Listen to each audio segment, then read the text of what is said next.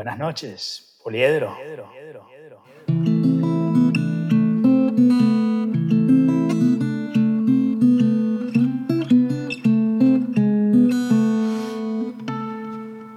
Ok, buenos días, buenas tardes y buenas noches a todos. Tenemos otro episodio, el séptimo esta vez, y la invitada de hoy muy especial es Fabiana Tinoco Perazo.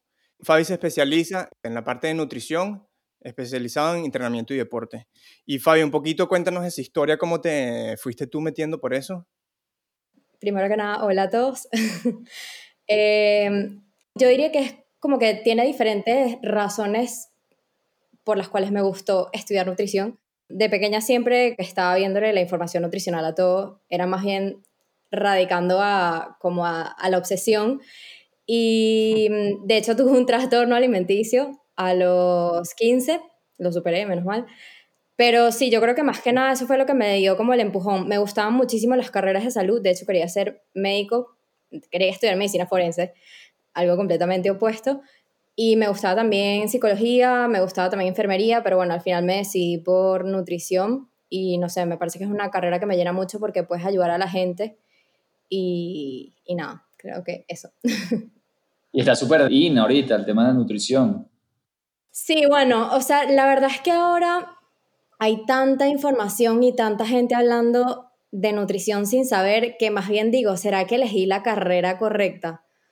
a veces me abrumo hasta yo misma. Si la gente la veo confundida, o sea, me vienen un montón de pacientes con una cantidad de mitos que tú dices, wow, o sea, qué cantidad de porquería está rodando. Y tú misma lo ves en redes, o sea, de influencers, de fitness coach, de lo que sea, experto en lo que sea. Y, y, realmente es súper lamentable porque al final estamos hablando de la salud de las personas, no es un tema estético, ya entra la salud, entra la salud también mental, el cómo la gente batalla con, con la comida en vez de tener una buena relación con, con la comida y es, es, es, algo en lo que yo trato mucho de, de, de trabajar y ayudar a las personas que vienen a mí y siempre les digo, mira, vas a escuchar infinidad de opiniones, incluso entre nutricionistas, porque obviamente todos tenemos formaciones diferentes, experiencias diferentes con nuestros pacientes y puede haber variedad de opiniones, pero, pero si tú quieres confiar en mí, confía en mí. Si no te va bien o no te doy feeling, ya luego tú ves con quién te asesoras, pero lo principal es que confíes en mí y que no andes confiando en todo lo que lees en internet, porque si no, no me vas a creer lo que yo te digo. Claro. Y nada, por ese lado me enfoco, pues. Sí. Y eso que tú decías, Fabi, de muchos trastornos alimenticios, de esa relación como que muy, muy como dañina con la comida, que yo creo que eso ha, sido más como que oculto en el pasado. Ahorita yo estoy viendo que se está hablando muchísimo más al, al aire libre, que es un tema muy delicado, obviamente, muy, muy delicado. Sí, sí, la verdad es que el tema de los trastornos es bastante tabú y muchas veces no se conoce, o sea, incluso entre familiares. Yo me acuerdo que, o sea, hablando de mi experiencia, en el colegio, yo, por ejemplo, los recreos no iba a desayunar, o sea, me quedaba en el salón durmiendo mi familia no se daba cuenta, mi mamá era como que más o menos la que sospechaba, pero es algo difícil de, entender y difícil de detectar. Quizás ahora la gente tiene más herramientas, pero, pero igual es complicado porque es una enfermedad más que todo mental, por así decirlo, y la persona que padece ese trastorno no es capaz de asumir que tiene un problema. O sea, yo me acuerdo que una vez una amiga llamó a mi mamá y le dijo, Fabiana no está comiendo en el colegio, eh, se la pasa durmiendo, tal, no sé qué, como que le, le, dijo diferentes cosas que ella veía, siendo mi amiga, obviamente queriendo ayudarme. Y mi mamá a, raíz de ahí me llevó, o sea, me, me, preguntó y me dijo como que, mira, o sea, necesito que me digas qué te pasa, no sé qué, y yo sí le dije, o sea, pero es, eh, fue un paso demasiado complicado que no todas las personas que tienen un trastorno lo hacen. El reconocer, mira, si tengo un problema, pero yo sola no puedo salir de esto. Es algo que va más allá de mí. O sea, si alguien me ayuda, de repente salgo, pero yo sola, yo me veo en el espejo y me veo gordo y lo que me agarraba literalmente me agarraba piel. Entonces, eh, nada, me llevó al, al nutricionista. El nutricionista no estaba especializado en trastornos y de hecho, hoy en día yo digo, en la vida yo doy un abordaje así. Primero que nada, referiría a esa persona a un especialista si veo que yo no le puedo dar el abordaje correcto. Y una persona, por ejemplo, que viene de no comer nada, de comer 500 calorías, por ejemplo, no le puedes decir que, bueno, tú ahora como estás con un índice de masa corporal, porque aparte el índice de masa corporal, ya ves tú lo que es, súper obsoleto, tienes que comer 3.000 calorías. Como una persona que tiene el estómago así y que le tiene miedo a la comida, la vas a mandar de la nada a servirte dos tazas de arroz, 300 gramos de pollo y dos tazas de ensalada. O sea, es que no se las va a comer en la vida. Yo me ponía a llorar literalmente cuando estaba comiendo. Pero bueno, en fin, que yo creo que ahora tenemos muchas más herramientas, tanto para detectarlo como para abordarlo. Porque hay personas mucho más especializadas, hay personas dando mucho más visibilidad de este tipo de cosas en redes y la gente se abre mucho más se sensibilizan y son capaces como de decir, ok, sí, mira, me siento mal, la gente me lo está diciendo, yo creo que esto no está bien, necesito ayuda y acceden a, recibir esa ayuda. Entonces me parece, me parece algo bastante bonito también el tema de que, de que se esté dando visibilidad en redes, también el tema de mostrar más realidad. Yo no lo hago mucho, pero sí tengo, sí conozco muchísimas amigas nutricionistas que se muestran que sí con lo típico que está ahorita, que sí la celulitis, que sí las estrías, que sí saliendo con acné, y maquillaje tal, y da mucho más confianza. Las mujeres tenemos demasiada inseguridad, o sea, por muy bonitas que, que podamos ser, siempre tenemos algún tipo de inseguridad, siempre tenemos algún tipo de debilidad y siempre hay pequeñas cosas que hacen que, que tengamos como que más debilidad y menos autocompasión y la autoestima como más baja. Fabi, y yo vi que tú hiciste unos estudios de psicología positiva, entonces todo esto que tú estás hablando de autocompasión, de mm, tener una relación como que sana con la comida, parece que lo has estudiado, pues. Sí, sí, he hecho dos estudios, bueno, dos, digamos, cursos relacionados con este tema. Hice el de mindfulness y gestión emocional. También me sirve, o sea, para, para mí, no solo para mis pacientes. Y hice un curso de una nutricionista que amo, que se enfoca full en trastornos de la conducta alimentaria. Ella se llama Victoria Lozada. El curso es especializado en trastornos de la conducta alimentaria. Entonces, nada, obviamente no es lo mismo que hagas un máster en eso, pero sí, cada vez voy como que estudiando más eso, abordando más el tema para, para tener más conocimientos, pero de todas maneras, si te llega un caso que es muy grave, lo ideal, como cualquier profesional de la salud, es derivar. Vale. Ojo, por hacer una incisión, eh, lo que comentó Fabi de las inseguridades y de ese momento donde como dudas de ti mismo, eso no solo le pasa a las mujeres, yo creo que a nosotros los hombres, aunque no lo admitamos, también nos pasa. Yo recuerdo que cuando yo estaba como en octavo, no sé, 13 años, yo era súper gordito, de repente Max se recuerda esto, y en un verano adelgacé un montón y llegué al colegio y de repente era flaco. Y en verdad, o sea, eso solo lo sabrán mis papás, pero por ese verano yo dejé de comer un montón en las cenas, eh, me hacía unas cenas así súper fallas que incluso a veces mi papá me levantaba la ceja y decía, hmm, ¿qué está pasando? Y en parte era porque empezamos a ir a las fiesticas, empezamos como a tener roce con mujeres y yo era gordito y básicamente me iba más mal, más mal que a nadie. Y, y, claro, eso te afecta mucho, ¿no? Uno siempre está como evaluando cómo te miden los demás y, y vamos, en fin, que esto nos pasa a todos, es normal y me encanta que, que ya lo podamos hablar así abiertos porque en verdad uno coge mucho poder cuando lo habla así con naturalidad y, hay un montón de recursos. Entonces, si a cualquier persona le está pasando esto, vamos, que busque ayuda, que busque hablar con las personas adecuadas, que en verdad una vez que uno te abre, todo el mundo te, da, te tiende una mano y hay un montón de, de vías disponibles. Claro, no estás sola, no estás solo, que hay muchas herramientas. Yo hablaba con Max esta vaina un montón. Yo era como el caso contrario, o sea, yo, y todavía soy medio flaco, pero yo de chamo era muy, muy, muy flaco. Y siempre tenía como que la imagen masculina ideal, ¿sabes? Como que alto, fuerte, eh, musculoso y no sé qué vaina. Y yo como, yo siempre tuve mucha inseguridad con eso y todavía la tengo, para ser sincero. Yo me acuerdo cuando me mudé aquí en los Estados Unidos, yo le metía merengaje, merengaje y vaina y comía como, como loco. Y del punto de que bueno, es como, me caía peos en el trabajo, o sea, tipo que espantaba a la gente y dije, tengo que parar, porque literal, o sea, la vaina, me se me salió uno y la vaina era asquerosa, pues, y es como que, mira, no está bien, esto no está bien. Un ambiente laboral peligroso, ¿no? y hay un poquito, una historieta para ustedes. Mira, este, Gracias, muchas gracias. Muy de tu parte, gracias. Ya que estamos hablando de la sinceridad y de abrirse, mostrarse tal cual como uno es, me ha encantado tu experiencia. Yo, yo menos mal que en mi oficina, yo comparto oficinas con Martín y casi nunca está ahí. Cuando está, bueno, le toca sufrir y ya, pues no Están los hermanos. Mira.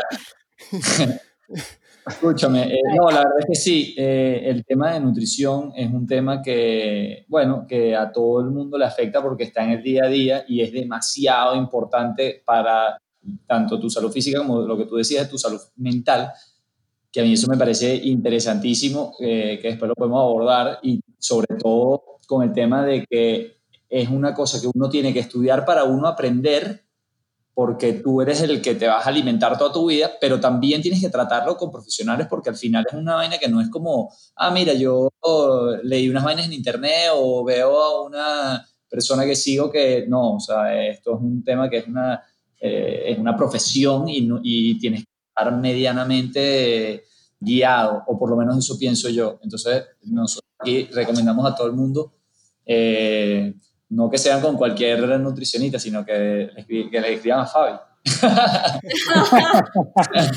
no, bueno, realmente gracias, pero, pero sí es súper importante lo que dices y sobre todo las redes nos han ayudado mucho a conectar. A mí muchos pacientes me escriben no porque soy nutricionista, sino porque, no sé, de alguna manera hicieron clic con algo que dije o con cómo me muestro por historias o con un post o con lo que sea les llegué y a raíz de eso es como que conectaron, o por mis recetas, o por cómo cocino, ¿sabes? Que, que siempre que una persona vaya a buscar asesoría, uno, busca una persona que esté estudiada, porque obviamente vas a poner tu salud en sus manos, no puedes guiarte porque está full de moda el lo quiero todo rápido, al final lo quieres todo rápido, pero no es algo sostenible a largo plazo.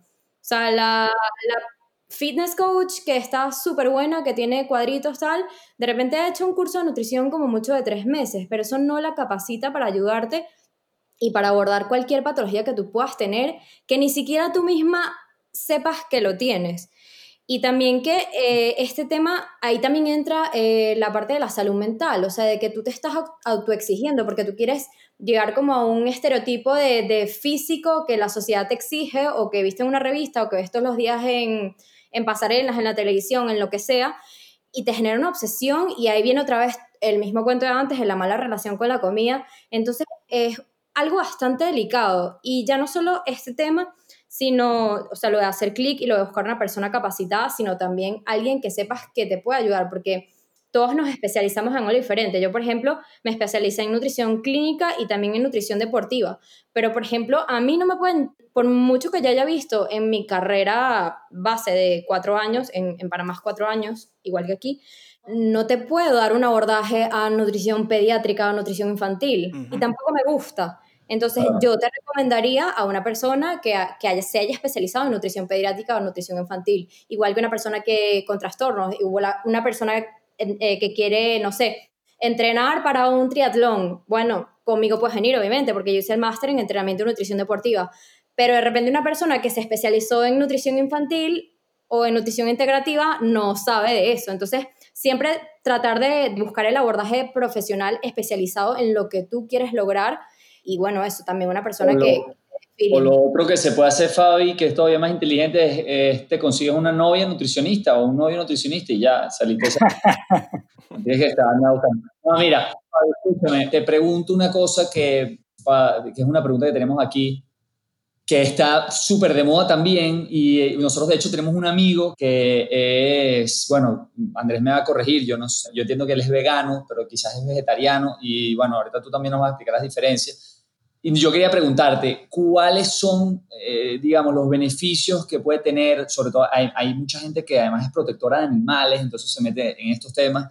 ¿Cuáles son los beneficios y cuáles son, digamos, eh, los malentendidos que pueden haber en las dietas vegetarianas? Y qué suplementos se necesitan. O sea, si yo digo, bueno, chévere, yo, yo puedo dejar de comer tales y tales cosas, ¿cómo me tengo que ayudar? ¿Qué suplementos puedo tomar eh, para esa gente que puede estar interesada en esto para poder tener una, una dieta vegana o vegetariana? Bueno, mira, el vegetarianismo y el veganismo tienen varias vertientes. La que mencionaste de la ética y, el tema de, digamos, como protección a los animales, también viene relacionado con un tema de, salud y un tema medioambiental también. Entonces, yo realmente soy em, casi, casi vegetariana, o sea, como lo que más como así puede ser pescado, pero bueno, no viene a cuento. como, como suplemento fundamental, o sea, que no puede faltar a un vegetariano y a un vegano, es la B12, indispensable. quizás los primeros años o el primer año la persona no note las deficiencias de la vitamina B12, pero a largo plazo son demasiados, demasiadas, demasiadas las consecuencias que te pueden generar una deficiencia de B12, tanto a nivel nervioso, a nivel de estado de ánimo, a nivel hormonal. Entonces, digamos que la recomendación general serían 2.000 eh, microgramos a la semana, o los puedes dividir en dos tomas, o pueden ser 25 eh, por día o incluso hasta 100 por día, pero lo, lo ideal es de 1.000, 1.000 en dos tomas o sea, es decir, 2.000 a la semana o una sola toma de 2.000. Y así obviamente no se te olvida y, lo absorbes mucho mejor, aunque parezca extraño de que se absorbe mejor en una toma y no en varias. Hay algo que me llama la atención aquí y es que yo entiendo que el tema ético es un tema complicado, es debatible, o sea, hay, hay mucha tela ahí, igual el medioambiental, pero el tema de la salud, hay algo que me hace ruido y de repente es por ignorancia, y es que claro, me llama la atención que hay personas que dicen soy vegano y ahora soy más saludable. O sea, no me parece que una cosa indique implícitamente la otra. Entonces, de repente, me gustaría que tú aclares qué cosa tiene que cuidar una persona para ser vegana y en realidad sí ser más saludable y que no lo haga a los trancazos y en realidad se monte una dieta que no está bien equilibrada. Ok, sí, tal como mencionas, el hecho de que sea vegano o vegetariano no quiere decir que sea más saludable pero, pero claro que se puede lograr. Lo importante yo diría que es, o sea, ¿por qué puedes tener una alimentación vegana y vegetariana que pueda ser más saludable? Porque automáticamente al tú reducir el consumo de productos animales, en este caso de carnes, si eres vegetariano, o de productos animales en general, o sea, carnes y, derivados y lácteos, estás automáticamente reduciendo el colesterol, los niveles de, colesterol total, los niveles de colesterol LDL y obviamente el ácido úrico también, y eso va a apoyar positivamente tu salud, por, por decirlo de alguna manera. Pero ¿qué pasa? Obviamente, si tú eres vegetariano o vegano y empiezas a comer, no sé, te empiezas a hacer un montón de galletas o comer galletas, es como el tema del gluten. Ay, sí, eh, el pan gluten free, no sé qué, pero al final tú lees un pan sin gluten y tiene una cantidad de porquerías en la lista de ingredientes, o sea que ni te imaginas y tú crees que tú estás comiendo más saludable porque estás comiendo sin gluten y no tiene nada que ver. Entonces, tips, incluir frutas, eh, verduras, legumbres, cuidar bastante la preparación de los alimentos, incluir alimentos integrales para aumentar el consumo de fibra en la alimentación.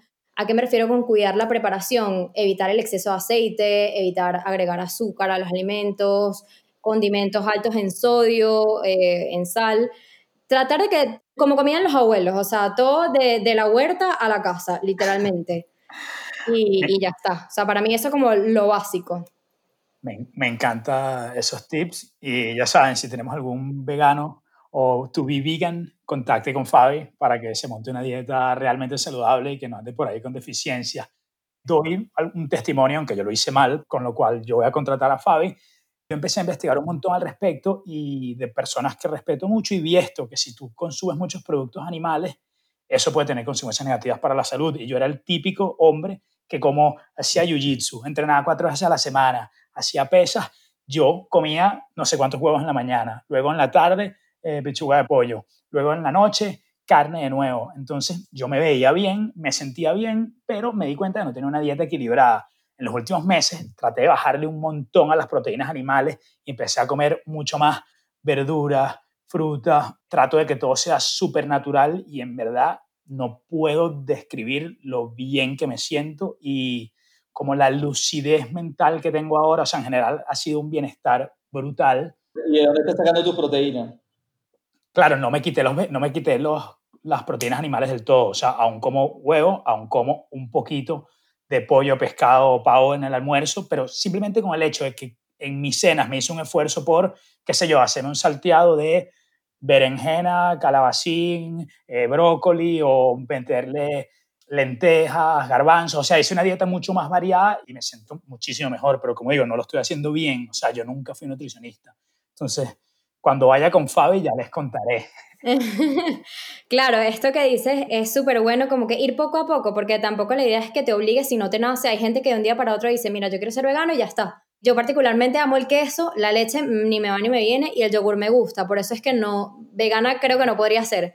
pero las proteínas animales me importan muy poco. Pero si es algo que tú ves que se asemeja con, con lo que tú quieres llevar y que no te cuesta mucho, o sea, que no es un sacrificio que digas, wow, o sea, es que lo voy a pasar demasiado mal, haciéndolo poco a poco yo creo que se puede lograr. Y, por ejemplo, hay bastantes iniciativas como, por ejemplo, hacer Meatless Days, o sea, días sin carnes, y eso también ayuda full, ¿sabes? O sea, que vas poco a poco también descubriendo recetas, decir como, mira, el tofu realmente sabe algo si lo preparas de una manera adecuada, no es que no sepa nada, es que lo tienes que saber preparar. Ese tipo de cosas, y vas descubriendo como diferentes recetas que incluso te pueden gustar. Hay una mejor digestibilidad, o sea, mejora mucho la digestión, no en todo el mundo, pero eso también ayuda mucho. Cuando hablamos del tema de salud, las personas que dejan la proteína animal les suele mejorar la digestión también.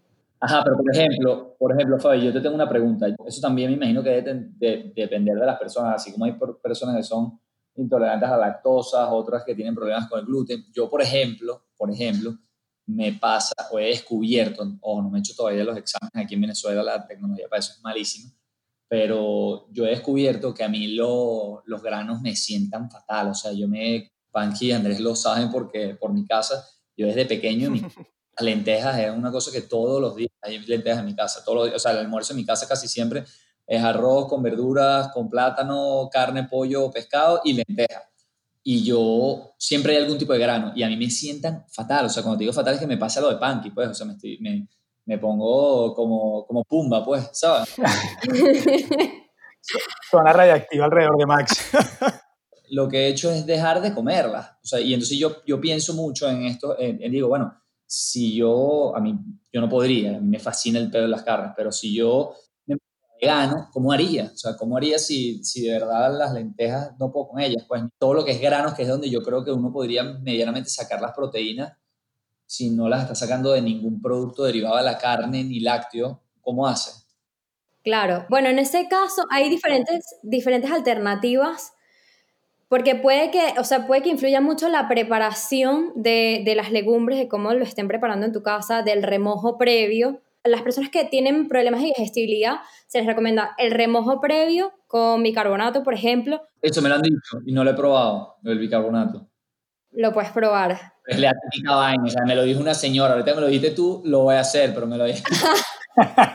Digo, la típica, si tienes lo que sea, todo es bicarbonato. No, no me jodas, pues. sí, sí, el bicarbonato para todo. Eh, bueno, eso también mejora la digestibilidad, licuarlas, o sea, hacerla tipo cremas o purés, eso también ayuda. Y nada, o sea, yo creo que básicamente eso, e ir poco a poco, las combinaciones también, o sea, si te vas de la nada, no te caen, nunca te han caído bien, nunca te has sentado bien en el estómago y en la nada te vas a meter un platón de lentejas. Ah, otra cosa también es si le pones bastantes especias naturales, tipo el tomillo, el laurel, el romero, ayuda muchísimo con el tema de los gases y las flatulencias. Ya sabes, Max, toma nota. tomillo, laurel y romero, que no se te pasen. De repente me desvío, pero este tema de, lo, de, de los gases y las flatulencias, pero no importa.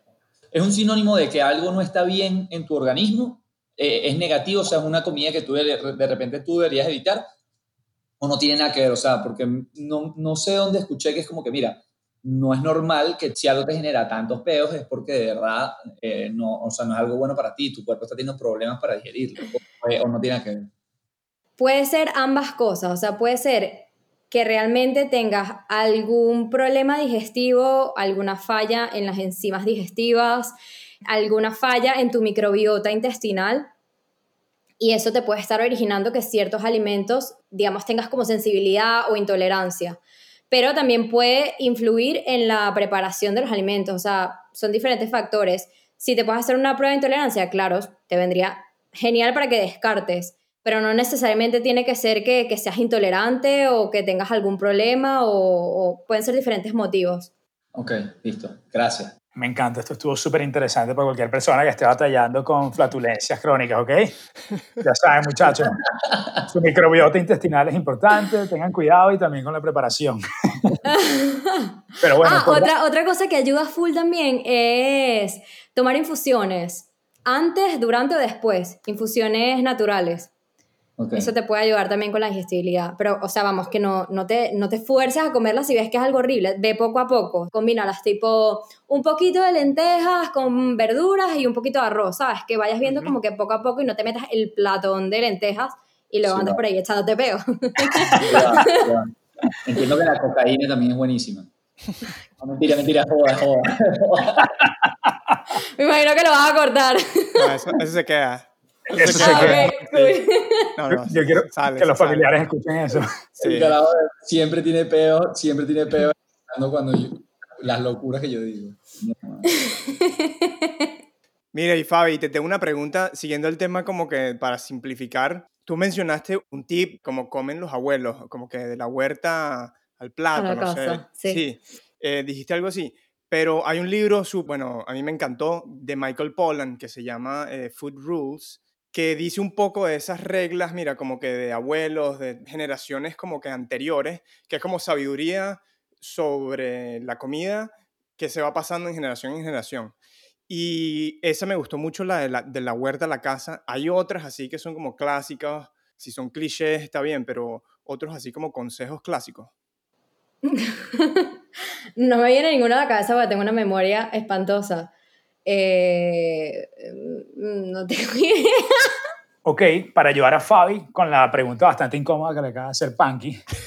eh, a, a mí lo que me llamó mucho la atención de, de este libro, de la filosofía de este hombre, es que él te plantea como, mira, este tema está trillado, eh, la gente ha hecho demasiada confusión al respecto, necesitamos un modelo más simple, necesitamos que la gente tenga una forma más sencilla de interactuar con la comida. Entonces, él te da tres tips sencillos. Te dice, come comida, no mucha y que sea mayormente planta. Y lo que él quiere decir con esto es, come comida, come cosas que tú sabes de dónde vinieron y que son realmente comida. Lo que tú dices, que vengan de la huerta, no el Twinkie, que si te pones a pensar cómo salió esto, cómo llegó esto de la tierra a mi boca, no tienes ni idea.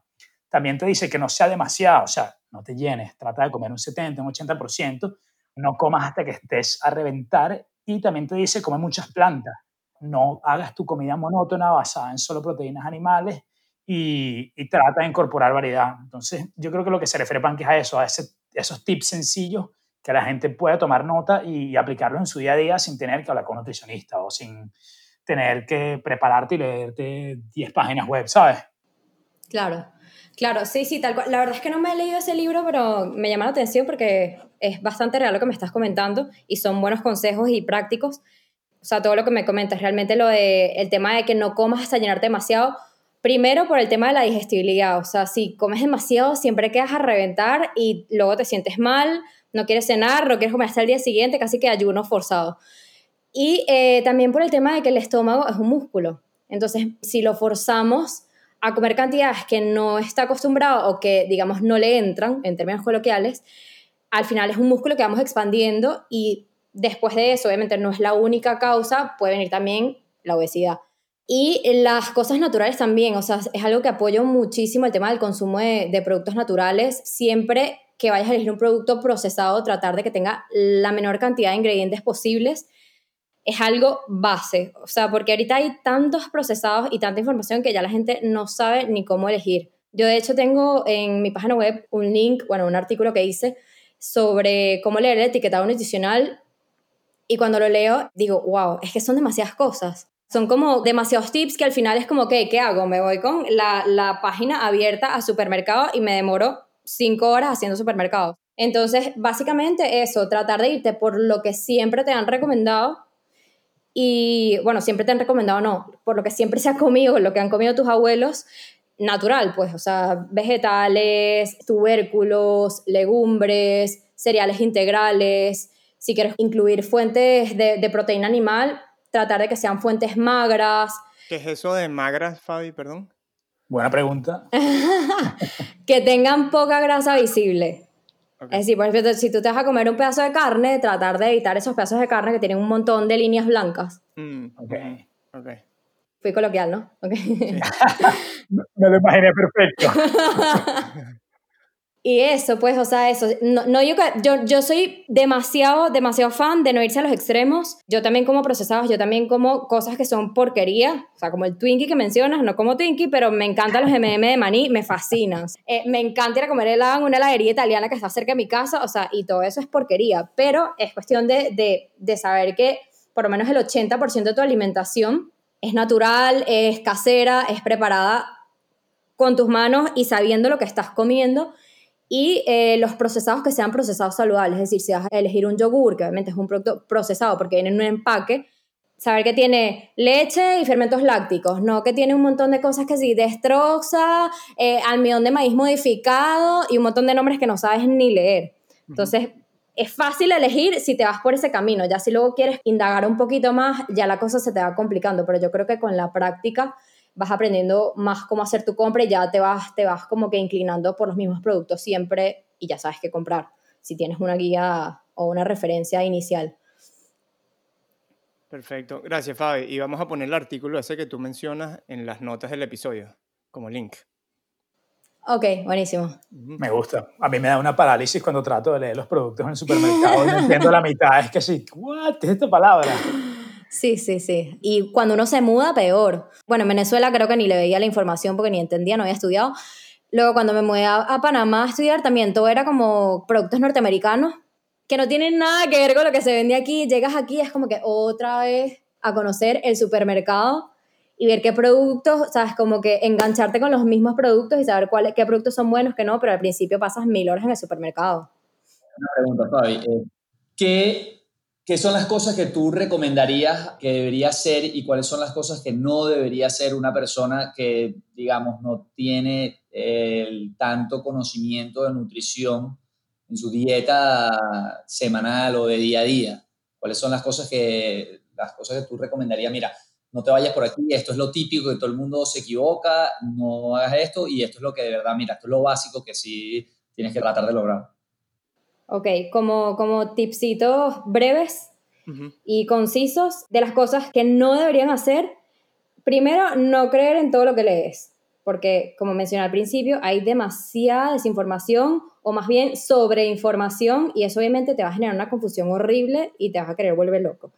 Entonces, siempre buscar buenas fuentes y si son personas que siguen en redes sociales, que sean personas que hayan estudiado y en la medida de lo posible que tengan respaldo científico lo que esa persona te está diciendo. ¿Por qué? Porque las cosas cambian constantemente. Lo que antes era malo, de repente hoy no es tan malo o incluso es buenísimo para X cosa. Entonces, eso genera mucha confusión y si te pueden dar el respaldo del estudio científico que avala esa teoría que te está diciendo la persona, pues mucho mejor, porque te da mucha más fiabilidad a ti. Luego, ningún coach, ningún experto de nutrición o entrenador es una persona capacitada para guiar tu alimentación. Como siempre he dicho, zapatero a su zapato. Yo, porque, porque diseñen mi, mi contenido en redes sociales, que a mí me parece súper X y, y súper porquería a comparación de lo que puede hacer un diseñador gráfico, no quiere decir que entonces va a venir una amiga nutricionista y me va a decir, ay, chama, diseñame este post. No lo voy a hacer ni le voy a cobrar por eso, porque yo no soy una persona que estudie para eso. O sea, hay que derivar. Y eso con todo. También pasa mucho con nutrición que te quieren venir a pedir consejos gratis o dietas gratis y al final es tu trabajo. Tú no le pides a un arquitecto que te haga un plano gratis. Es su trabajo, ¿sabes? Por mucho que sea tu amigo. Entonces, eso, buscar personas especializadas y valorar también la profesión de nutrición, que se valora mucho menos de lo, de lo que se merece, a mi parecer. Luego, otra cosa también es no se obsesionen con los, los extremos. Cada vez se habla más en redes sociales de evitar los extremos. Antes era como que blanco o negro. Esto engorda, esto adelgaza, esto tal, esto lo otro. Y no es así. O sea, yo creo que hay muchos grises, hay mucha diversidad de opiniones, hay muchas experiencias. Lo que es bueno para ti quizás es malísimo para otra persona y viceversa y también no, no regirte, cuando hablo de extremos, es también lo que comentaba antes. El hecho que yo te recomiendo que cualquier persona en general te recomiende comer saludable, no quiere decir que no puedas darte tus gustos, que el fin de semana te quieres comer una pizza, te la comes, que un miércoles te provocó comerte un helado, te lo comes. Tener también paz mental y buena relación con la comida, que no va a pasar nada, ni te vas a engordar, ni se va a acabar el mundo porque hayas decidido comerte esa pizza o ese helado o ese brownie o esa cerveza que te provocó. Y si ves que es algo que te está generando demasiada obsesión, lo ideal es que busques ayuda profesional. Cuando ya ves que entra mucho el tema psicológico, buscar terapia psicológica, pues ayuda. Y obviamente también de la mano de un nutricionista. Luego, algo muy, muy básico, no beberse las calorías. Muchas veces las personas creen que tienen una alimentación saludable y están, que sí, constantemente tomando jugos o tomando batidos y tal, y muchas calorías entran demasiado fácil por las bebidas, incluyendo el alcohol. Entonces, eso es como un tip básico. Un alimento sólido te da mucha más saciedad y te aporta mucho más nutrientes que, por ejemplo, un zumo o un jugo que te aporta más densidad calórica, pero mucha menos fibra y te mantiene saciado por menos tiempo. Entonces, eso es como que lo de beberse las calorías. Y no pasar hambre nunca. O sea, si tú vas a algún nutricionista y ves que estás pasando hambre, lo primero díselo. O sea, dile, mira, mm, la estoy pasando fatal con este plan de alimentación. Sé sincera porque esa persona, si es profesional, debería ayudarte con lo que te está pasando. Y si es que la persona no te ayuda y sigues con hambre o sigues con el problema que quieres abordar, que no, no tiene solución, busca ayuda de otra persona, porque habemos miles de nutricionistas. Brother, qué cool, demasiadas cosas demasiado chéveres. Ajá, sigue. Estás tomando apuntes, ¿no, Maxito? y luego, de las cosas que sí recomendaría, así como tipsitos súper básicos, sería incluir al menos cinco porciones entre frutas y vegetales. Por ejemplo, tres porciones vegetales y dos de fruta, o viceversa. Esto obviamente porque las frutas y los vegetales son nuestra mayor fuente de vitaminas y minerales y también nos aportan muchísima fibra, entonces ideal. Y eso son cinco porciones que al, al, al, día, Al día, sí. Gracias, Fabio. nada. Luego, qué triste.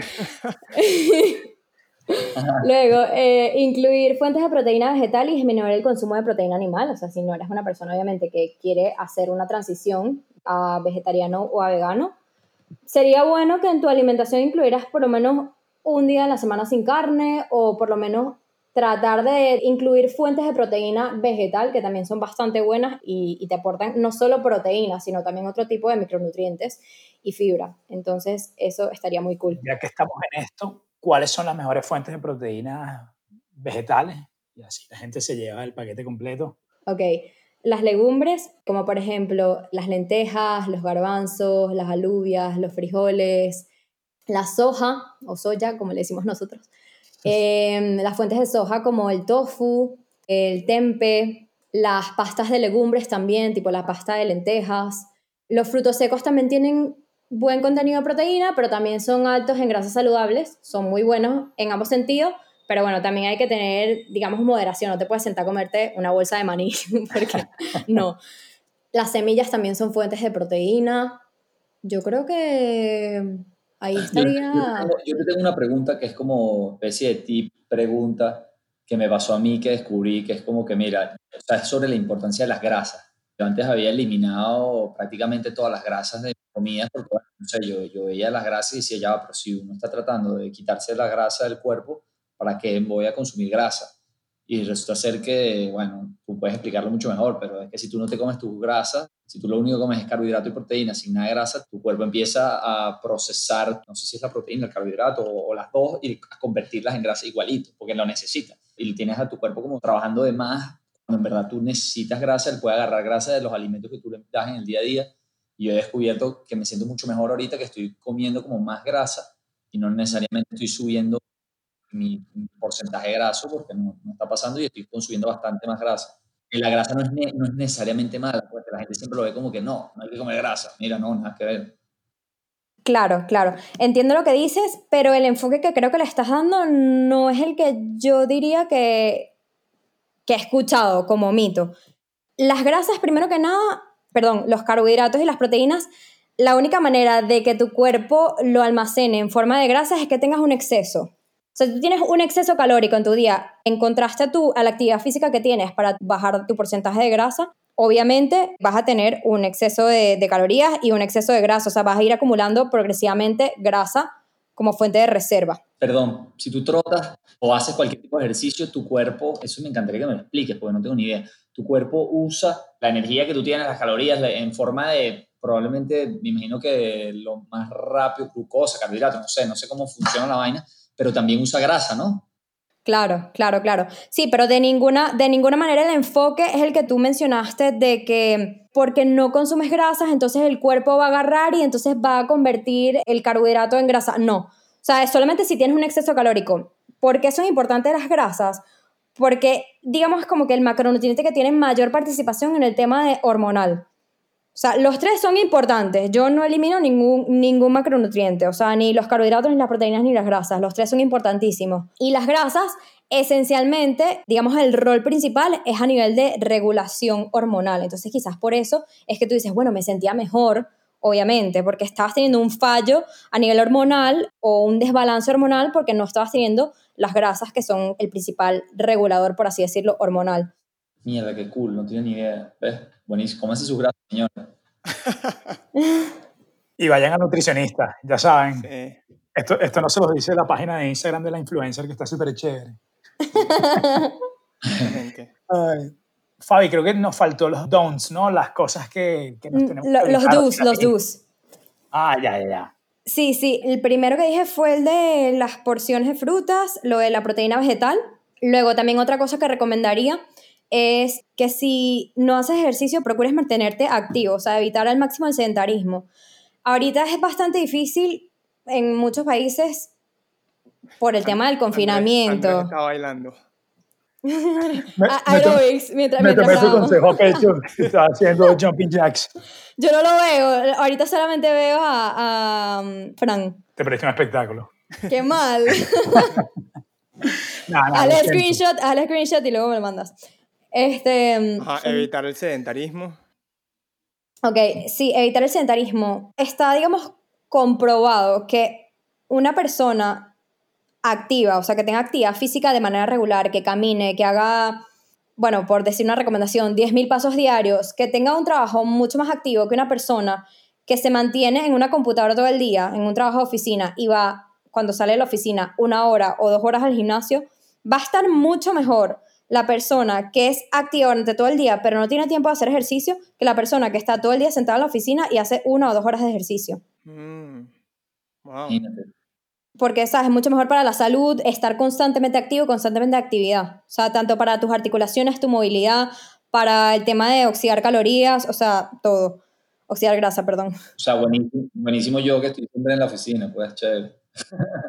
Yo creo que to- todos aquí, todos aquí somos un poco de trabajo de oficina. Pero yo, por ejemplo, ¿sabes qué hago? Yo tengo una parada del metro súper cerca. Pero entonces me agarro una que me queda como a dos kilómetros. Y entonces tengo, es la misma línea, o sea, es la línea 6, pero me evito dos o tres paradas en metro y me las camino. Entonces, en Mm. metro, en vez de hacerme ocho paradas, me hago cinco. Estás Y estoy caminando, estoy caminando. Sí, Me gusta. en realidad, o sea, en verano lo detesto porque yo sudo demasiado, o sea, me, todo me da demasiado calor, horrible. Bueno, mejor Pero- que pase y que le dan pedo. Pero, pero en, en invierno me encanta, te lo juro, y, o sea, y, y voy así con el frío y ya empie- me, me empiezo a entrar en calor y me quito la chaqueta, no importa si es en 10 grados u 8, pero yo voy feliz, o sea, no sé, me lo voy tripeando full. Me gusta más que el encierro del metro, la calefacción, el apretujamiento, no puedo. O sea, prefiero caminar, te lo juro. Así que eso sería un tip, o sea, tipo, ver de qué manera aumentas la actividad en tu día a día. Yo, por ejemplo, vi en un primero, hay gente, vecinos míos, que agarran el ascensor para subir al primero. Coge las escaleras, coño. Y, y nada, eso, evita, o sea, si puedes no usar el, el coche, el carro, evítalo. Si puedes usar bicicleta, úsala. Si puedes irte los fines de semana a alguna montaña, algo- aquí hay demasiados paisajes espectaculares para hacer senderismo y disfrutar. O sea, no solo hacer ejercicio, sino disfrutar, hacer picnic, ir con tus amigos, con tu pareja, con tu familia, con lo que quieras. Y son maneras de, de aumentar la actividad física. Bueno, ya que me extendí, me inspiré. Luego, otro, otro, otro tip puede ser, bueno, beber agua, importantísimo. Y en meses de frío a la gente se le olvida un montón porque no les da sed. Yo no sé qué tengo en mi garganta, pero yo siempre tengo sed. Así que eso no me cuesta, pero casualmente tenía preparado unos posts para publicar en Instagram de consumo. Estaba esperando que hiciera más frío para que fuera más acorde a la, temporada.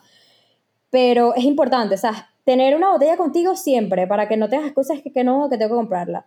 Luego, tomarla a la temperatura que tú quieras. Si se te facilita un termo con pajita, pitillo, popote, como le llamen, mucho mejor, o sea, porque se toma el agua mucho más rápido. En fin, hay varias cosas que puedes tener presente para aumentar el consumo de agua, pero lo más básico es tener el termo encima y rellenarlo siempre. ¿Cuánta agua piensas tú que uno debería consumir más o menos al día?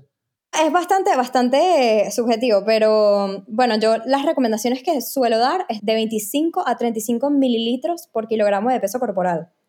Ok. Obviamente depende mucho de tu actividad física, de si tienes alguna patología, etc. Pero sí, básicamente es una buena recomendación esa. Ok. A ver, ¿qué otro consejo? Porque el agua, el agua para todo, o sea, todos los procesos de nuestro cuerpo necesitan de agua. Y nuestro cuerpo está conformado de un 60 o 70% de agua. Es decir, que o sea, nosotros para hacer cada cosa, la digestión, la síntesis de hormonas, el metabolismo, todo necesita de agua. Entonces, si no le damos agua, el cuerpo tiene que trabajar muchísimo más y, ¿sabes? ¿Por qué no ayudarlo un poco? Igualito, si eres la persona que quiere evitar la retención de líquido, disminuir porcentaje de grasa, aumentar masa muscular, sea cual sea tu objetivo, el agua va a ayudar en cualquier proceso. Luego, bueno, lo de la B12, si, si eres vegetariano o vegano, suplementarte con B12. Otra cosa que me parece fundamental ya para terminar es que tengas presente que en nutrición todo cambia. No creas que una persona sabe menos o, o está con un pensamiento, con una ideología incorrecta porque te dice algo diferente a lo que tú habías escuchado hace un par de meses o el año pasado. Puede que se haya actualizado, puede que las cosas hayan cambiado, entonces siempre es importante mantenerse actualizado, buscar buenas fuentes científicas para ir acorde a, a la temporada, por así decirlo. Vale, Bueno, vale, bueno. buenísimo. Me, me parece brutal. Eso que dijiste lo último es demasiado importante y demasiado verdad. Sí, sigue siendo una ciencia, ¿no? Una ciencia que estudia el cuerpo. Pero bueno, para, para cerrar, ya que hemos tenido una conversación muy amena donde la gente ha revelado cosas muy personales, como los problemas crónicos de flatulencia de mis amigos. Fabi, ¿algún de- pensamiento de cierre, algún mensaje reflexivo, recurso que creas que es muy importante? Algo que quieras dejarle a las personas así como, como una frase final. ¿Se te ocurre algo? Mm, Sí. Inspírate, inspírate, deja que fluya. Es de noche, debería, deberían fluir bastante mis ideas porque en la noche me inspiro. Bueno, así como mensaje final, es que me, pu- puede que me extienda mucho, si no me cortan. Yo creo que es importante que todos tengamos presente que la nutrición va más allá de un tema estético y es más un tema de, de salud y que hoy en día es mega, mega importante aprovechar los recursos que tenemos, sobre todo en redes sociales, acerca de la, de la salud mental para apoyarnos también en ese tema. O sea, no, no debemos quedarnos con nada que nos haga daño, no debemos seguir cuentas que sintamos que no nos aporten, que no nos inspiran.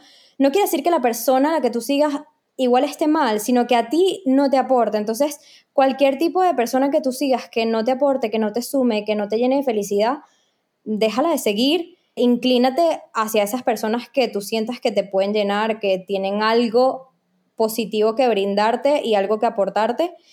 Y, y siempre vela por tu salud mental y por tu paz mental. O sea, no, no pienses que el físico lo es todo porque el físico no lo es todo. No toda persona que tiene un porcentaje de grasa un poco elevado significa que esté mal internamente o le hagas unas analíticas y esté todo mal o que mentalmente no sea una persona que esté súper bien y que sepa gestionarse bastante bien, o sea, y viceversa. Entonces, hay que tratar siempre de, de ir manejando o juntando la salud física con la salud mental y sobre todo eso, ir de la mano con personas que nos ayuden a esto y no más bien que nos, nos hundan. Amén. Bueno, Amén. Me gustó mucho tu mensaje. Sí. Gracias. Y, y Fabi, ¿dónde te pueden conseguir si quieren una asesoría online contigo o tu cuenta, redes sociales, tu página web? Ok, mira, eh, por cualquier medio pueden, o sea, tengo en la página web, tengo en la parte de Contact Me, contáctame, por ahí pueden, también me pueden enviar un email, a, lo tengo, bueno, se los puedo dar, lo pueden dejar en, el, en la descripción del, del video, o por mi Instagram también, en, en mi Instagram si le dan a la parte de, creo que dice como email o algo así, también sale directamente mi correo, y si no también me pueden escribir un mensaje directo sin problema y, y yo se los mando. Bueno, buenísimo. Muchas gracias. Buenísimo. Panky Max, ¿ustedes tienen alguna cosita que quieran decir? ¿Algún mensaje de cierre bonito para la gente? Bueno, nada, Fabi, un millón de gracias por tu tiempo. Sabemos que estás súper ocupada y que, bueno, nos sacaste un pedacito de tu, de tu descanso, de tu día y eso para nosotros vale oro. Disfruté muchísimo esta conversación y espero que la gente que nos esté escuchando pueda sacarle provecho a su vida. Así que nada, agradecerte, Fabi. Mil gracias a, a ustedes por, por la invitación y por la paciencia porque les he pospuesto esto como mil veces. Pero bueno, nada, de verdad que nunca había participado en un podcast y, y me pareció súper súper positiva la, la retroalimentación que tuvimos todos y cómo nos aportamos todos, como que cada uno las ideas que tenía y cómo fuimos, digamos, de cierto modo en una hora aclarando diferentes mitos y confusiones que, que tenían y eso me gustó full. Encantado, encantado con esta conversación. Gracias a todos. Estuvo espectacular. Sí. Gracias, Fabi, un millón. A ustedes. Un abrazo a todos. Un abrazo. abrazo, abrazo virtual. Abrazo virtual. Tal cual, espero que no nos confinen otra vez.